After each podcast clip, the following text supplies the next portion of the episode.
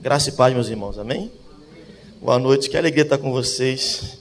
Tem quanto tempo que eu vim a última vez, Dani? Foi bem antes da pandemia, né? Um pouco, né? Faz bastante tempo. Saudade de todo mundo.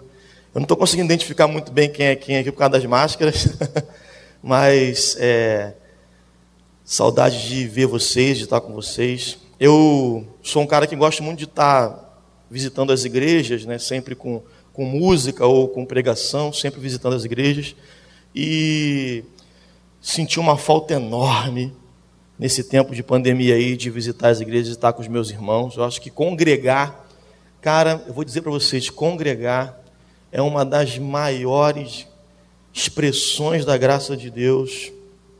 É um privilégio a gente poder se reunir com irmãos que se identificam com a fé cristã, sabe? Em várias nuances, né? Pentecostal, presbiteriano e todo mundo e, e poder, sabe, é, curtir um pouquinho daquilo que Deus está fazendo na vida do outro e na igreja dos nossos irmãos. É uma alegria estar com vocês aqui nessa noite, amém, meus irmãos?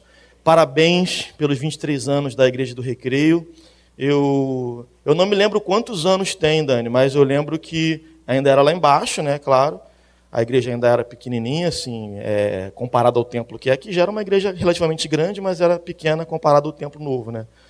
É, e eu ainda era seminarista, estava no final do primeiro ano do seminário, quando fui convidado a primeira vez para estar aqui com vocês, pregando aqui embaixo, e vocês me aturam desde então, de vez em quando aí, fazendo louvor ou, ou pregando, e é uma alegria estar com vocês aqui hoje. Meus parabéns. Eu espero que essa igreja ela cresça cada dia mais, que ela amadureça cada dia mais e que o Senhor é, conceda não só muitos anos de vida a essa igreja, mas que Ele conceda também um crescimento, um amadurecimento, um alcance né, de outras vidas e muito mais outras vidas para a glória de Deus aqui nesse lugar. Amém?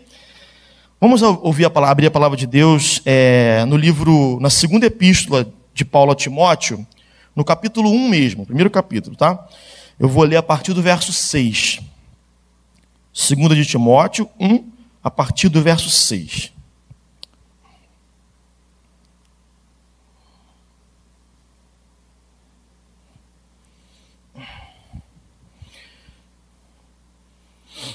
Diz assim: Por esta razão, pois, te admoesto, que reavives o dom de Deus que há em ti, pela imposição das minhas mãos.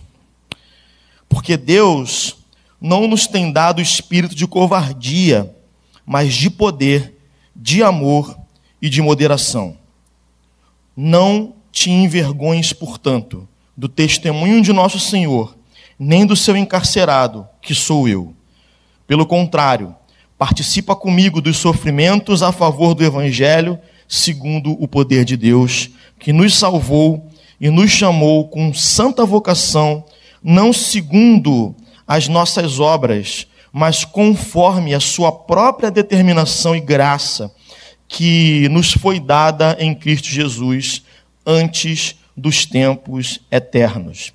E manifestada agora pelo aparecimento de nosso Salvador Cristo Jesus, o qual não só destruiu a morte, como trouxe à luz a vida e a imortalidade mediante o Evangelho. Vamos orar? Senhor, obrigado pelo privilégio de estar aqui nessa noite. Obrigado por cada vida aqui presente, pelos irmãos que estão assistindo de casa também. Que o Senhor fale conosco, porque nós precisamos muito ouvir a tua voz. Em nome de Jesus. Amém.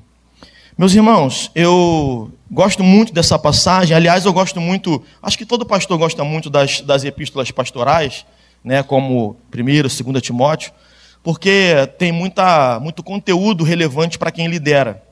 Mas essa passagem em especial, Paulo está falando com Timóteo sobre algo que é fundamental e necessário para Timóteo, para que Timóteo tenha uma liderança profícua naquele lugar.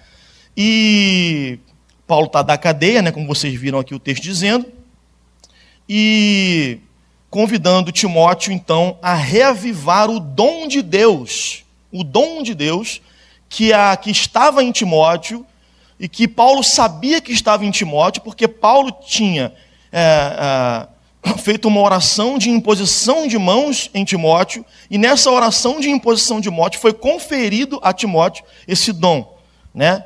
Ah, que é o dom ah, do Espírito Santo, que é a, a, a crença e a fé em Deus que nos concede a presença, a habitação do Espírito Santo em nós. Timóteo tá, Paulo está dizendo para Timóteo aqui: eu vi você convertido, Timóteo. Eu sei que você é um cara convertido, que você tem o Espírito Santo. Porque eu lembro quando eu impus as mãos sobre você, e eu estou te pedindo agora, eu estou te admoestando agora, que você reavive esse dom de Deus que há em você. E meus irmãos, eu estou fazendo e sempre faço lá na igreja uma reflexão é, sobre a, a, a, igreja, e gosto muito de sempre que a gente vai falar em aniversário de igreja, falar sobre a igreja e a expressão da igreja ah, nessa terra. O que a igreja deve ser, qual a identidade da igreja, qual é a missão da igreja, né? por que nós nos comportamos, por que nós somos igreja, como nós nos comportamos. E eu acredito que eu posso fazer uma analogia dessa admoestação de Paulo para a sua e para a minha vida, como igreja de Jesus. Amém? Eu vou contar uma história aqui, o Daniel me chama e sabe que eu sou meio pentecostal, entendeu? Às vezes eu dou uma de penteca, às vezes eu sou um pouco mais centrado, mas é, tem que ter historinha pentecostal, né? E aí pastor, um, um, pastor amigo meu me contou uma vez um, um testemunho de um pastor que ele foi caluniado na sua igreja local de uma tal forma que ele perdeu a, a, o pastoreio da igreja e ele perdeu o casamento. E de fato era um homem muito inocente nesse, na, na questão em si abordada, e ele perdeu o casamento e perdeu a igreja local, o pastoreio da igreja local, porque foi levantada uma calúnia sobre uma traição, sobre um adultério, e ele então perdeu a, a a, chance de estar à frente daquela igreja. Vou contar, vocês vão entender porque eu estou contando o que, que tem a ver com a gente aqui. E ele me contou que ele ficou, eu não lembro agora exatamente se foi 12 ou se foi 16 anos afastado de Deus, afastado do Evangelho. Ele entrou numa depressão muito profunda, esse pastor, porque ele perdeu tudo que ele tinha. Né? A mulher dele não quis ouvir o argumento, ele foi realmente, terminou o, casamento. E ele ficou ah, tão mal, mas tão mal, mas tão mal, que ele foi morar na rua, foi mendigar. E ele mendigando ali na rua, passou esses 12, 13, 14, 15, 16 anos. Um dia, ele estava muito atordoado, ah, no, debaixo de um viaduto, quando um grupo foi fazer aqueles, aquele, aquelas ações sociais, né, que o pessoal vai levar quentinha, vai levar alguma coisa e tal. E não era um grupo evangélico, meus irmãos, era um grupo de uma, eu não lembro, eu não vou falar porque eu não lembro mesmo, mas era de alguma outra, não sei se era religião ou se era uma, alguma outra seita, não lembro mesmo. Mas era um grupo que estava indo lá para fazer esse trabalho. E aí quando chegou esse grupo, é, viram que ele estava muito atordoado e chamaram ele então para ir até o, o, local onde eles faziam o, culto deles, para receber uma espécie de passe, alguma coisa que eu não sei dizer o que é, até porque eu não sei qual era a religião, tá? Então vou me ater só ao que eu lembro da história. Mas eu me lembro o seguinte, que quando o, os integrantes daquele grupo ficaram em torno daquele irmão, daquele ex-pastor e agora mendigo, é, e colocaram a mão na cabeça dele para fazer a, a, a espécie de oração que eles fazem, não sei qual é. Quando ele colocou a mão, ele disse que o cara deu um grito. E tirou a mão eh, a, da, da, da, da, cabeça dele exatamente no, no, instante que colocou e falou: tem fogo na cabeça dele, está pegando fogo na cabeça dele. E aí, meus irmãos, é, quando ele ouviu isso, no âmago do, do coração dele, ele pensou: Deus, tu ainda está comigo? Então, eu, eu ainda sou teu, né? ainda o teu espírito ainda habita em mim, não é para eu crer diferente daquilo que tu me ensinou a crer, né? E esse pastor é amigo de um pastor que é um dos fundadores da nossa igreja, um pastor muito antigo lá. ele tem uma amizade com ele, e ele hoje é pastor de uma igreja no local que foi, que foi feita essa oração. Né? Então ele se levantou, orou por aquelas pessoas que estavam ajudando ele, e eles se converteram por testemunharem que Deus estava na vida daquele homem. Né? É, e aí esse local virou uma igreja evangélica, até hoje é a igreja lá, hoje já é outro pastor que está lá, mas já é igreja até hoje. Então, é, eu estou falando essa história, não é para trazer um capítulo pentecostal para você aqui nessa noite, amém? Mas é para é o seguinte: havia o, o dom de Deus, a salvação, a realidade da habitação do Espírito Santo de Deus na vida de um ser humano era real na vida daquele homem. Era real. No entanto, meus irmãos, ele vivia como se nada disso fosse uma realidade acerca dele, a respeito dele. Nós podemos, como igreja, ter ah, uma vida tão alheia aquilo que, que Deus permite que nós acessemos quando nós somos filhos de Deus, pelo simples fato de acostumarmos com ah, uma mornidão, uma mornidão, com uma, uma, um excesso de temperança tão grande ou, me, ou até mesmo ah, com uma desistência completa de uma comunhão mais profunda com o Espírito Santo que acesse as, os dons e as maravilhas de Deus. Mas, sobretudo, uma desconexão com a missão de Deus para nós. Uma desconexão com a missão de Deus para nós. Então, quando Paulo diz para Timóteo: Timóteo, você precisa reavivar o dom. Você precisa reavivar o dom. Por isso, meus irmãos, que surgem lemas na igreja, na história do protestantismo, como igreja reformada, sempre se reformando, não é isso? Existem lemas que nos convidam a voltar aos princípios básicos da fé e a reavivar aquele dom que há em nós, a não nos entregarmos ao comodismo de uma fé branda quando o mundo carece de cristãos transbordantes do amor e da graça de Deus. Quando o mundo carece de cristãos repletos da presença do Espírito Santo de Deus, que são transbordantes dessa presença, que compartilham dessa presença. E meus irmãos, esses são tempos difíceis demais. Esses são tempos difíceis demais e a expressão da igreja nunca foi tão importante como é no tempo de hoje. A igreja nunca foi tão necessário que a igreja se expressasse verdadeiramente como igreja, como num tempo tão difícil como esse que a gente está vivendo. Tem umas quatro ou cinco semanas que um jovem me ligou lá da igreja com a esposa foi fazer um, um, uma operação uh, de tirar o cisto do, do ovário. Quando chegou, a coisa estava grande demais.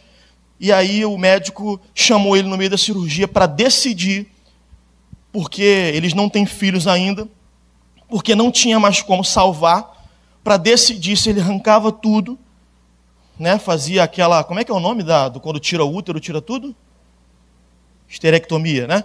Esterectomia total, completa, ou se ele arriscaria a vida da esposa para tentar engravidar. Né? E ele me ligou. Pastor, o que, é que eu faço? O que, é que eu faço? Eu falei para ele, meu amigo, é na hora desse tipo de urgência que a fé te faz alguém diferente de quem não, não tem fé. Eu falei: não transmite essa responsabilidade para mim, mas também não pega para você. Vai agora no banheiro aí, qualquer lugar que você tenha, ajoelha, fala com Deus, pede uma resposta para Deus.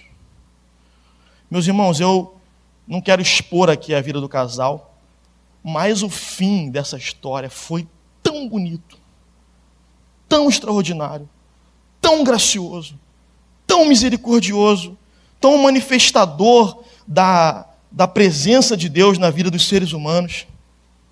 E aí, ah, visitei lá eles esses dias, fui lá na casa dela e pude ver aquela, aquela mulher sorrindo, aquela jovem sorrindo, porque Deus resolveu o problema de saúde dela e resolveu a questão de ter um filho deles dois. Então, meus irmãos, a igreja precisa destoar na simplicidade. Eu não estou falando aqui de arrobos de fé. Eu estou falando na simplicidade de você ajoelhar no seu banheiro e pedir uma direção para Deus, para algo específico. Para você, ao invés de ouvindo a notícia, se desesperar, você ajoelhar, você falar com Deus e Deus te ouvir e te dar uma resposta.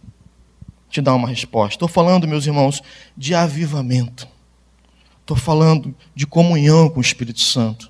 Estou falando da alegria que é poder contar com a presença de Jesus Cristo todo dia na nossa vida, por mais difícil que a nossa vida esteja. É graça, meus irmãos. Graça, graça, graça sobre graça. E o texto é uma admoestação para que Timóteo consiga reavivar esse dom, que ele se empenhe no reavivamento desse dom de Deus que há em Timóteo e que há em nós. E a minha súplica para você hoje é: reavive o dom de Deus que há em você. Reavive o dom de Deus que há em você. Quando lembre-se do dia que você creu em Jesus Cristo, sabe que aquela virada de chave onde tudo mudou. E reavive esse dom. Busque esse reavivamento nessa noite, em nome de Jesus. E aí então ele expõe o porquê disso, o motivo disso. Paulo fala: porque Deus não nos tem dado espírito de covardia porque Deus não nos tem dado espírito de covardia. Obrigado, meu amigo. Então, olha aqui para mim. Ele está dizendo para Timóteo: Timóteo, é necessário que você reavive o dom de Deus em você. Sabe por quê? Porque senão você vai assumir uma, um, uma postura covarde diante da vida, diante dos desafios da vida diante das, dos altos e baixos que a vida traz, diante da, das pandemias, diante das, da solidão, do afastamento de quem amamos, diante de tudo, você vai assumir uma posição covarde. Diante das brigas ideológicas, diante de tudo, você vai. Sabe por quê? Porque você precisa viver debaixo dessa graça, acessando em todo tempo a fonte de toda certeza, a fonte de toda convicção, a fonte de todo amor, a fonte de toda segurança, meus irmãos. Porque Ele é a fonte de toda a nossa segurança. A fonte que a gente precisa acessar todo dia. Todo dia. E em contraste com a palavra covardia, a gente pensa logo que ele vai falar coragem, não é? Parece que, ó, você não pode ser covarde, seja corajoso.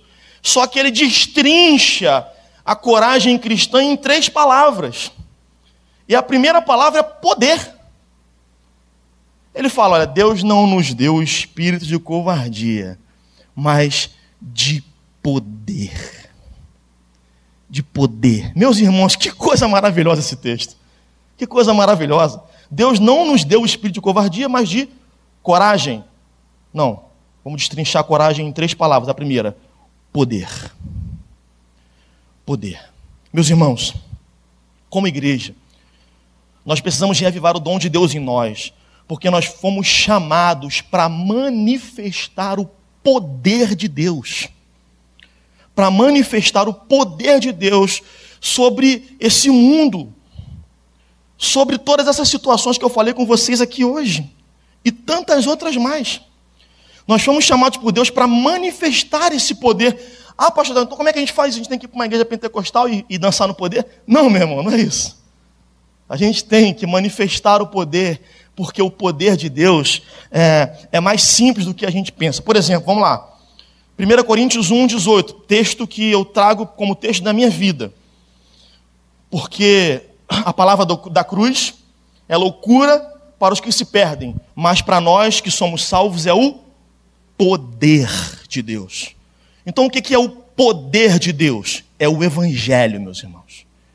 O poder de Deus é a exposição do Evangelho da cruz de Cristo.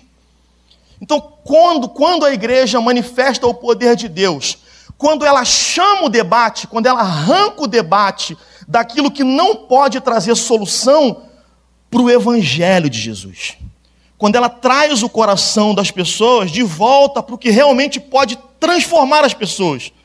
E o que, que pode transformar as pessoas, meus irmãos? O que, que o mundo precisa hoje? As pessoas precisam mais do que tudo aprender a votar no próximo pleito eleitoral? Não! As pessoas precisam mais do que tudo prosperar financeiramente, acumular bens? Não! E uma série de outras coisas que a gente tem se empolgado e tem feito? Não! As pessoas precisam mais do que tudo nascer de novo. A igreja, meus irmãos, é aquele povo doido, conhecido como gente que fala negócio de nascer de novo. O que, que, é isso, pastor Del? Negócio de nascer de novo. Cara, a igreja é aquela gente que depois que está velho, fala que é possível o homem nascer de novo. Sabe o que significa isso, meus irmãos? Olha, olha, olha o que eu quero dizer como manifestar o poder de Deus. Eu estou lá, com a minha visão moral do mundo, com a minha morte moral, aqui, ó, na lama. Aí eu ouço o evangelho de Jesus. O que acontece comigo? Eu venho para cá? Não, a chave vira. E eu passo a, a, a, mudar moralmente, a mudar, a transformar a minha vida. Tudo é transformado. Então, o que, que me transformou, meus irmãos? O Evangelho de Jesus no momento em que eu crio no Evangelho, no momento em que você creu no Evangelho, não importa o quão longe de Deus você estava, você naquele momento se tornou filho de Deus. Naquele momento você estava morto nos seus delitos e pecados. Naquele momento você nasceu de novo. Naquele momento você se tornou uma nova criatura em Cristo Jesus.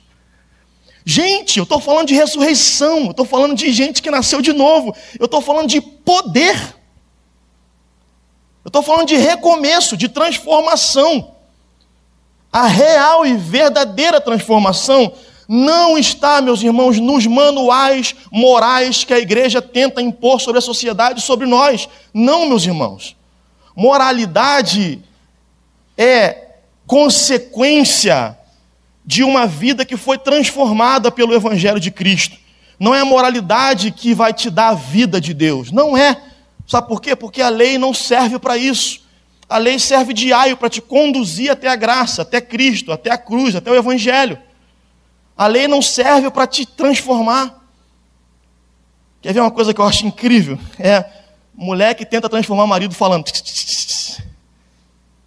Sabe? Você acredita mais que consegue transformar seu cônjuge e homem tenta transformar a mulher falando, né? Você acredita mais que consegue transformar o outro falando o que o outro deve ser e o que o outro deve fazer do que pregando para ele o evangelho que pode salvá-lo. Do que orando por ele, dependendo de Deus em oração. Por quê? Porque no fundo, meus irmãos, a gente acredita muito na gente e pouco no poder de Deus para salvar. Então, a primeira coisa que a igreja precisa manifestar para o mundo é o poder de Deus. O poder de Deus. Que poder, pastor Del? Esse mesmo poder que ressuscitou a sua vida, que salvou você, que fez você nascer de novo. Esse é o poder que você tem que manifestar. Esse é o poder que você foi chamado para manifestar, para a honra e glória do Senhor Jesus. Então, a coragem, segundo esse destrinchamento aqui que está fazendo de três, se destrinchar, né, de três palavras, em primeiro lugar é poder. Em segundo lugar, é amor. É amor. Porque imagina, se Deus tivesse empoderado a igreja e não dado amor a ela. E a igreja não se importasse com ninguém. E a igreja não se compadecesse do faminto, do pobre, do nu, do, do desfavorecido. Meu irmão, a igreja é a igreja que é poderosa, mas que é encharcada de amor. Encharcada de amor. Então, Pastor Del, eu nasci de novo e fui encharcado, embevecido, totalmente mergulhado no amor de Deus em Cristo Jesus.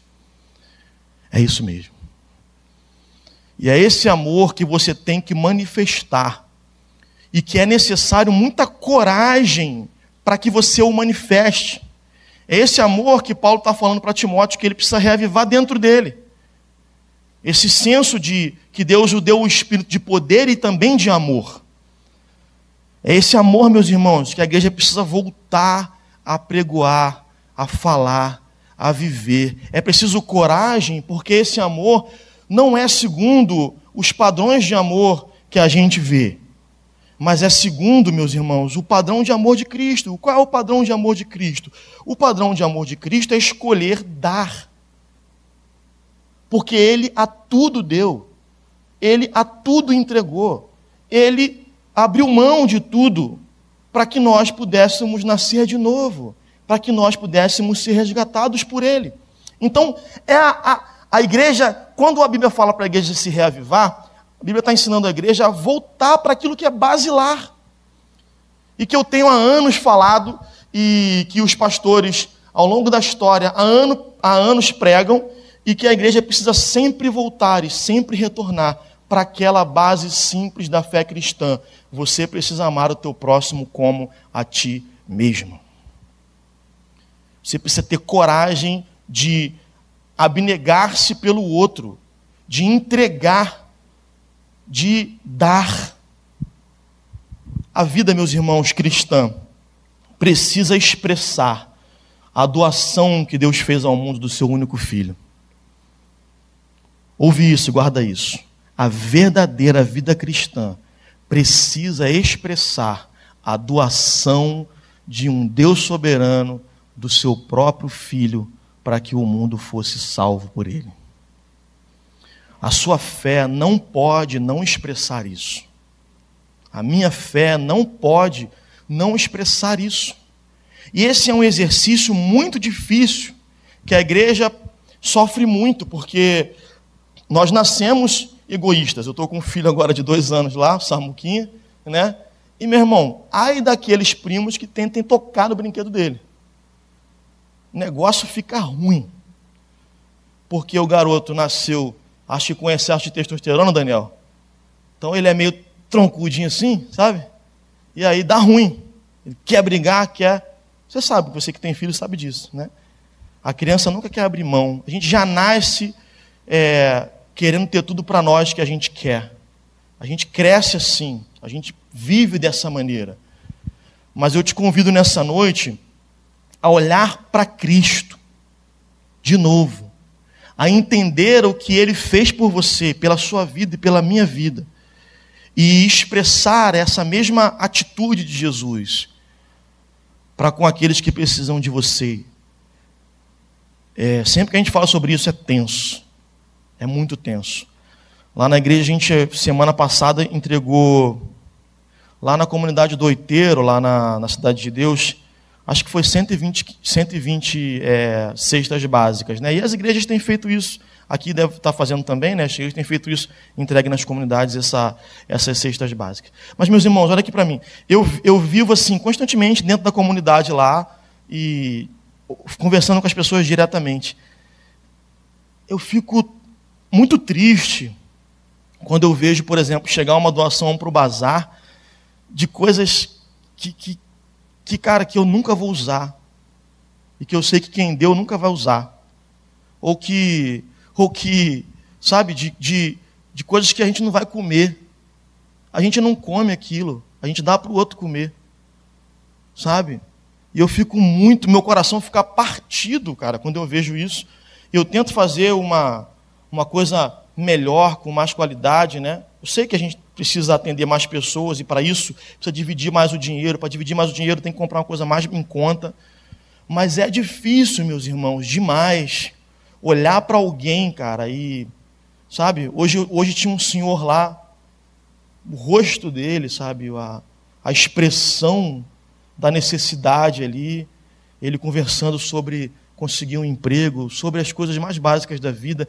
Eu fiquei pensando, cara, um, um senhor velhinho já, ele tem que fazer uma obra, porque senão ele não vai ter o que comer segunda-feira. Sabe? O cara, sei lá, acho que ele tem setenta e poucos anos. O cara tem que encarar uma obra. O cara não tem condições mais. E é muito triste a gente ver é, esse tipo de, de, de situação e vontade, vontade é de levar o cara para casa, entendeu? E de resolver o problema da vida dele. Mas a gente não pode fazer isso porque a gente não é Deus, não é verdade, meus irmãos? Só que a gente pode fazer o nosso melhor. Amém? A gente pode fazer o nosso melhor. A gente pode amar, meus irmãos, de verdade as pessoas. A gente pode amar as pessoas de verdade. A gente foi chamado por Deus para amar as pessoas de verdade. Deus nos deu um espírito de amor, meus irmãos. E se não há amor na nossa vida, se não há amor, não há perspectiva de amor nas nossas atitudes, não há cristianismo em nós. É preciso reavivar o dom de Deus em nós. A gente precisa amar, precisa cuidar dessas pessoas, sabe? É, eu me lembrei quando estava isso acontecendo, eu me lembrei que eu era um seminarista. No início do meu seminário, eu morava numa casa que eu pagava 350 reais de aluguel e eu ganhava 500 reais, meus irmãos. Esse era o meu salário. Eu ganhava 500 reais, eu era casado. Eu pagava 350 de aluguel. E eu me lembro que um dia eu estava fazendo louvor numa igreja na Barra, que eu fazia louvor regularmente, na Union Church ali. E eu me lembro que uma senhora falou: Ô filho, vem cá, tal, vamos lá conversar. Me levou no, no apartamento dela, que na verdade era do genro, e ela era pobre, mas o genro tinha grana. E aí tinha umas cestas que vinham da, da empresa dele. E ela me deu aquela cesta. E ela falando comigo, quase chorando, dizendo que que aquela cesta, é, ela estava envergonhada porque tinha algumas coisas que ela não comeria. Mas eram coisas que, eu, que eram melhores do que as coisas que eu comia em casa. Eu falei, minha irmã, eu não como isso aqui, mas é porque eu não tenho condição de comer isso aqui. Isso aqui tá bom demais para mim. Tá bom demais. Eu levei para casa aquela cesta durante um ano e meio ou dois anos, não me lembro agora. Todo mês ela me dava aquela cesta. Aquela cesta sustentou a minha casa, meus irmãos durante aquele tempo tão difícil da minha vida. Né? E hoje em dia que você tem um apartamento, uma, um carro, uma situação de vida melhor. Cara, quando eu comprei o carro a primeira vez, eu falei com a, com a Manu assim, cara, eu não consigo subir a ladeira sem oferecer carona para as pessoas. Eu não consigo. Porque eu me lembro, cara, da assadura de subir isso aqui. Lá tem uma ladeira, um ladeirão eu me lembro disso, era sofrido todo dia, sabe? E aí eu paro as pessoas e falo: quer carona, quer subir? E levo elas. Então, meus irmãos, em nome de Jesus, a minha oração é que Deus desperte o amor de Cristo em nós. É que Deus venha sobre nós com esse espírito de amor que tem o poder de, de fazer a gente sair do conforto do afago do nosso egoísmo para fazer pelo outro, para viver pelo outro, para dar para o outro. Sabe? Quanto que a gente vai dar, pastor Del? A gente vai dar o que a gente queria receber para a gente. Da mesma forma que a gente queria que alguém desse para nós. É assim que a gente vai fazer. E aí, meus irmãos, esse amor é muito mais do que isso, tá bom? Esse amor tem a ver com envolvimento com o trabalho da igreja, tem a ver com envolvimento com, com a missão da igreja, tem a ver com, com tudo isso, porque não há melhor dom, melhor expressão do amor do que alguém nascer de novo através da sua vida, você pregando o evangelho, você levando alguém a pregar o evangelho, sustentando alguém que está pregando o evangelho. Então, invista, meus irmãos, tempo, invista dinheiro, invista os seus recursos, os seus dons, os seus talentos nessa obra linda que é a igreja de Jesus.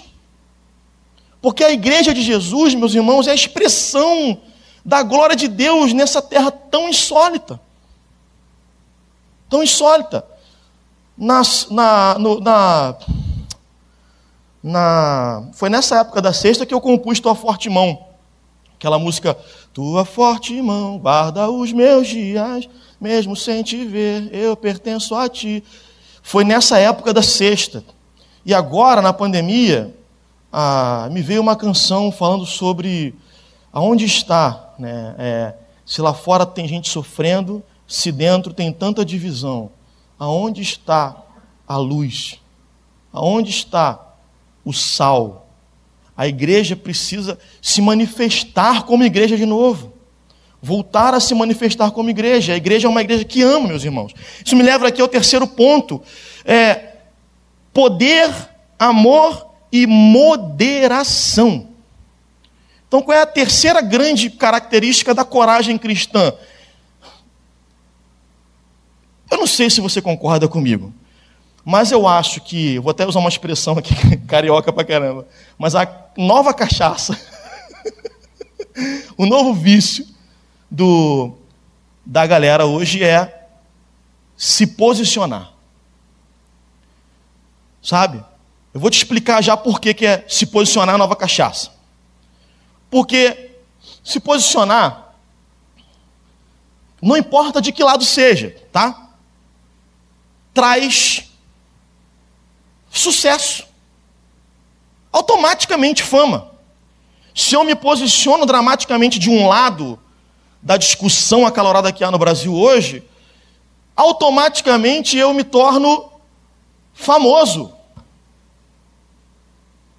Por quê? Porque não interessa se eu vou perder uma, uma galera que não pensa como eu. O que interessa é que a outra galera vai juntar aqui comigo.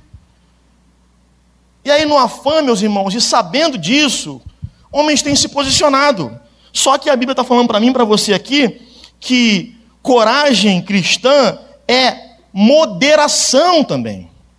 Então, a igreja é aquela que pondera sobre a, a posição que vai dar e sempre se posiciona a favor do reino de Deus, a favor do evangelho, da centralidade da pregação da cruz e não a favor de ideologias e de qualquer outra coisa, meu irmão, minha irmã, mas a favor do Evangelho de Deus.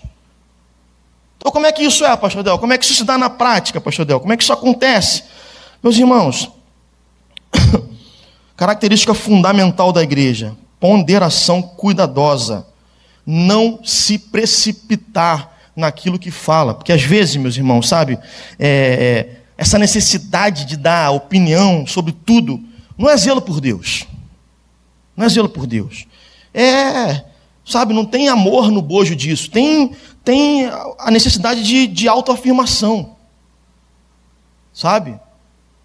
Eu estou achando cada vez mais complicado a rede social. Eu tô, eu sou músico, tenho um contrato com a Sony Music, eu tenho que ficar lançando música é, num período contratado.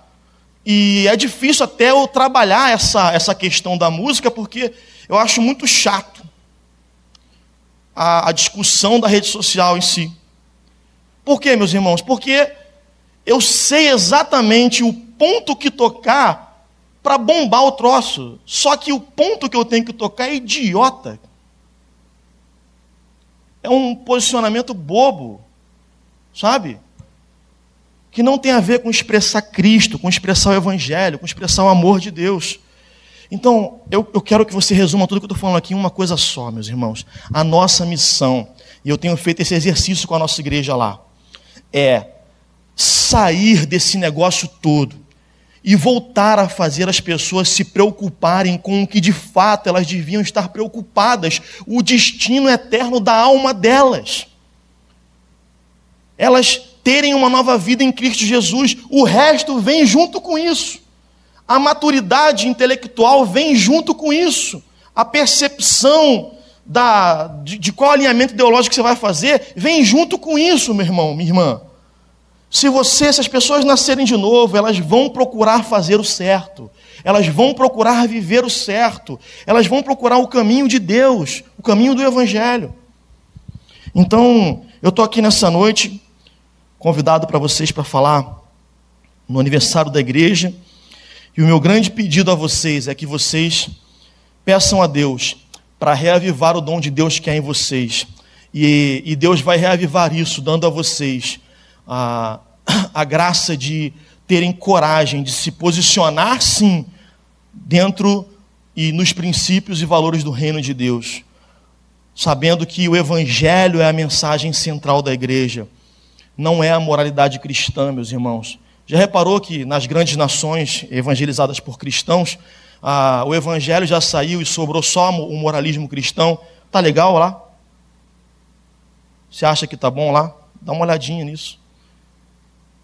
Não está bom. Sabe por quê? Moralismo sem graça, meus irmãos, sem evangelho,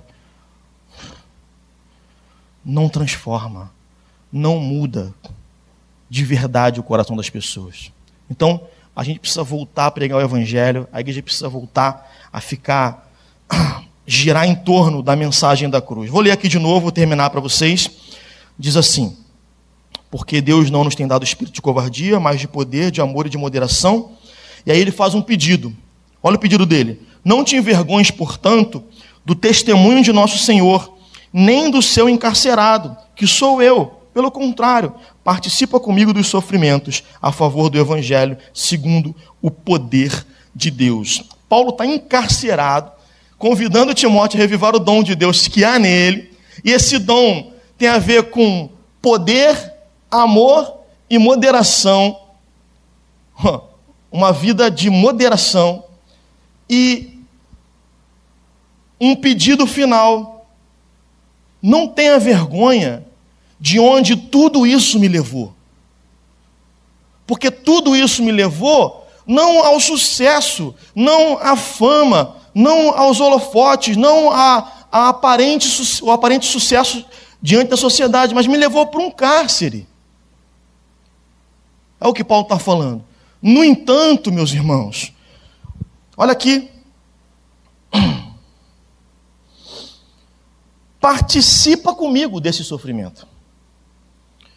A favor do Evangelho, segundo o poder de Deus, que nos salvou e nos chamou com santa vocação, não segundo as nossas obras, mas conforme a sua própria determinação e graça, que não foi dada em Cristo Jesus antes dos tempos eternos, que nos foi dada, perdão, e manifestada agora pelo aparecimento de nosso Salvador Cristo, o qual não só destruiu a morte, como trouxe a luz, a vida e a imortalidade mediante o Evangelho. Meus irmãos, é isso aqui que o Evangelho faz.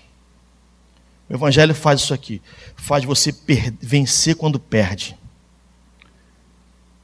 Faz você vencer quando perde. Eu criticava uma, uma uma afirmação pentecostal, quando eu, quando eu comecei a fazer seminário, fiquei todo bobo, achei que sabia as coisas.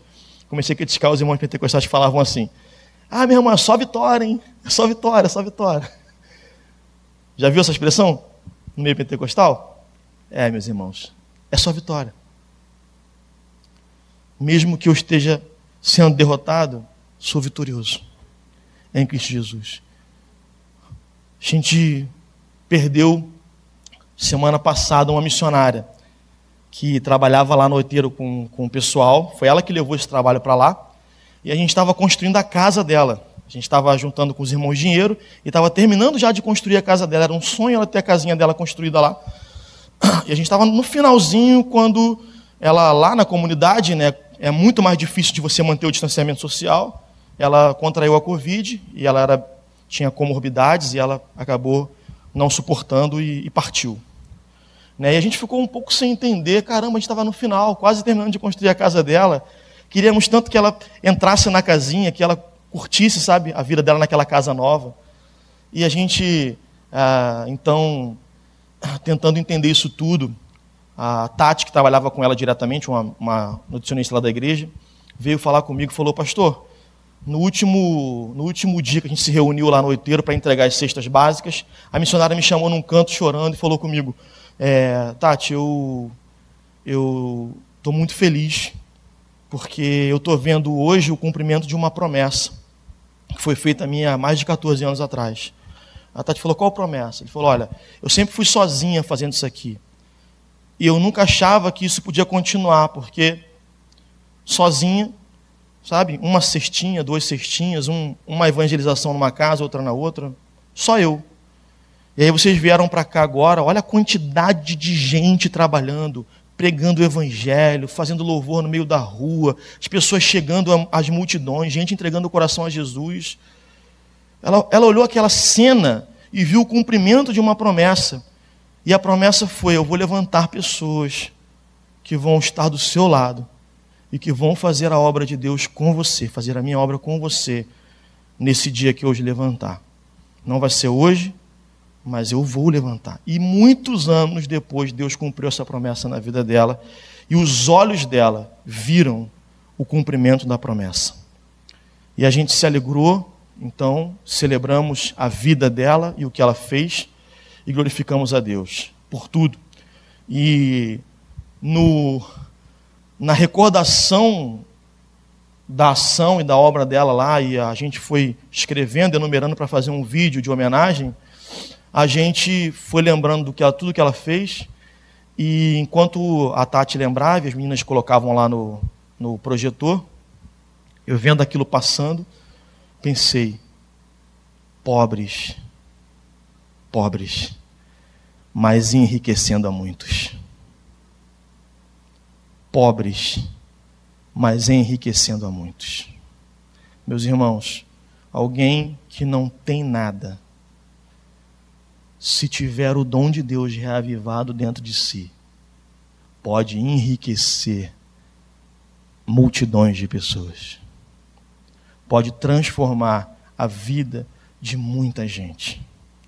Pode não viver para si, em busca do que é para si, mas pode viver para Cristo e ver Cristo se manifestar na sua história, transformando a vida de muita gente.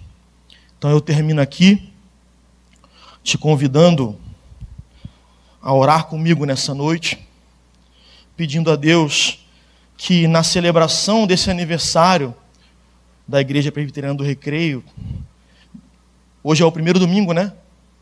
Deus já comece a reavivar o dom dele sobre a Igreja Presbiteriana do Recreio, reconectar o propósito né? Eu já tem muito tempo que eu não venho aqui, então eu não tenho, eu não tenho, eu, não é nenhum juízo que eu estou fazendo de vocês, nem da igreja, nem de nada. Isso eu falaria em qualquer igreja, tá?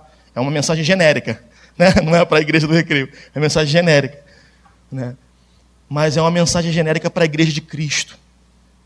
Que Deus avive mesmo no teu coração o dom dele nessa noite e que esse esse avivamento transborde em quem está do seu lado, atrás de você, na sua frente, e que isso vá acontecendo nessa igreja e vá chegando na sua casa, na sua família, e que mais pessoas sejam reavivadas por esse evangelho, por essa palavra, e que Deus provoque mesmo um grande avivamento. Eu já oro para que as próximas mensagens sejam é, poderosas, que Deus use os pastores para trazer esse avivamento sobre vocês, essa conexão com a missão de Deus sobre vocês, que vocês possam viver uma vida extraordinária, dentro do ordinário da vida de vocês. Amém? Vamos orar? Senhor, quem vive sobre o conselho da tua palavra,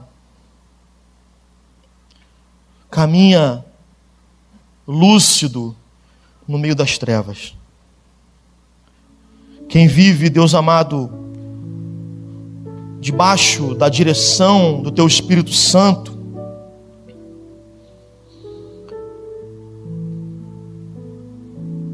persevera em meio às provas da vida. Quem vive, Senhor amado, acessando diariamente a fonte que é Jesus Cristo. passa por tudo igualzinho ao que os outros passam, mas com uma perspectiva completamente diferente. Nessa noite eu peço que o Senhor comece um reavivamento em nossos corações. Que o Senhor comece a mexer no mais íntimo da nossa vida porque talvez as curas emocionais e todos os tipos de curas que a gente vem buscando esteja no redirecionamento do nosso coração para uma reconexão com a tua missão para nós. Esteja em reconectar a nossa vida com o teu plano para nós, e esse plano é um plano Senhor amado, que abre mão de todo egoísmo, mas que usa desse poder que o Senhor nos deu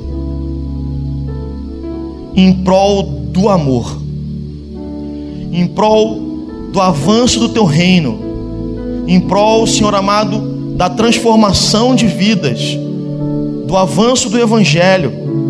Deus nos dá maturidade para trazer a discussão de volta para as coisas eternas, Senhor.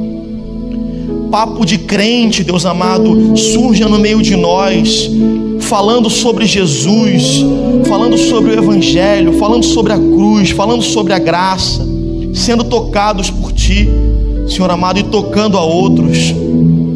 Nos abençoa, Deus. Fala com cada irmão aqui nessa noite, com cada irmão que está assistindo a gente também em casa que o Senhor toque nos corações, ó Pai. Que o Senhor comece a promover cura entre nós, transformação entre nós.